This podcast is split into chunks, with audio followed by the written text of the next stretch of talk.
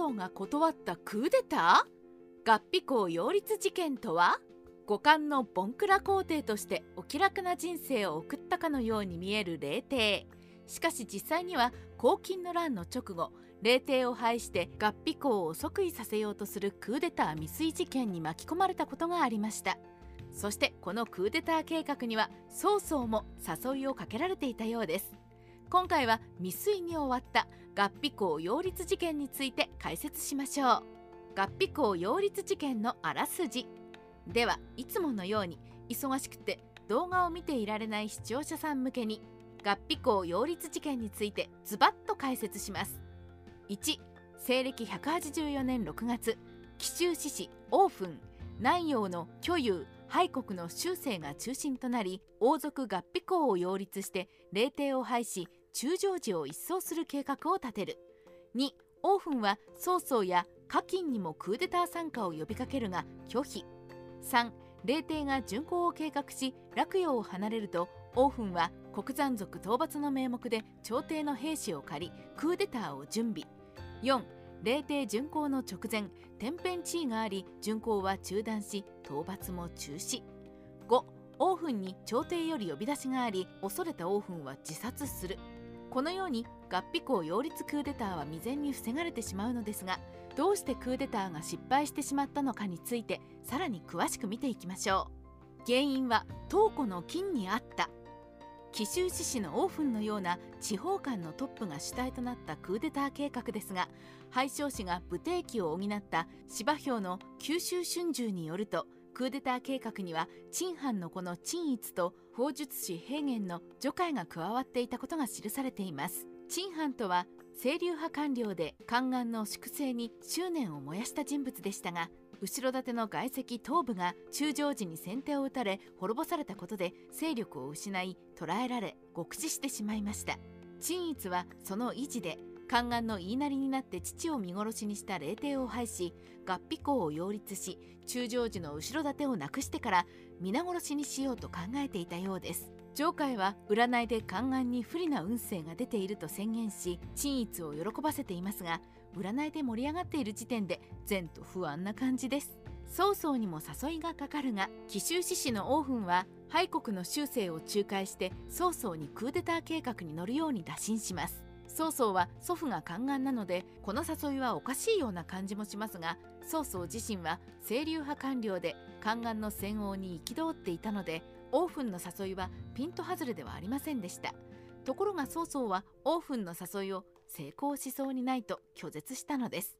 曹操激白クーデター失敗の理由。ではどうして曹操はオーフンのクーデターの誘いを拒絶したのでしょうか。他ならぬ曹操の言葉が不定期に残っているのでかいつまんで解説しましょう。そもそも帝を廃位しようというのは世間が最悪と考える出来事だ。歴史上廃位を成功させたのは小王朝の宰相委員大将軍各校の2名に過ぎない。しかも両者とも十分な権力を持ち謙虚で信用が厚く賛同する有能な仲間も多かった。また各校のケースでは王が即位して日が浅く有力な取り巻きもなく宮廷に関心も少なく全ては内側の話し合いだけで決まり速やかに決行して成功したのだ。それをオーフンどもは委員や各校のうまくいった部分だけを見てそこまでに積み上げた根回しや苦労を知ろうとしない。計画は最悪の事態を想定しなければならないのに前例のうまくいった要因だけを見て軽率に計画を立てても成功するものか。このように曹操はクーデターそのものには反対ではありませんでしたがやり方がまずく成功する前として協力を拒否したのです。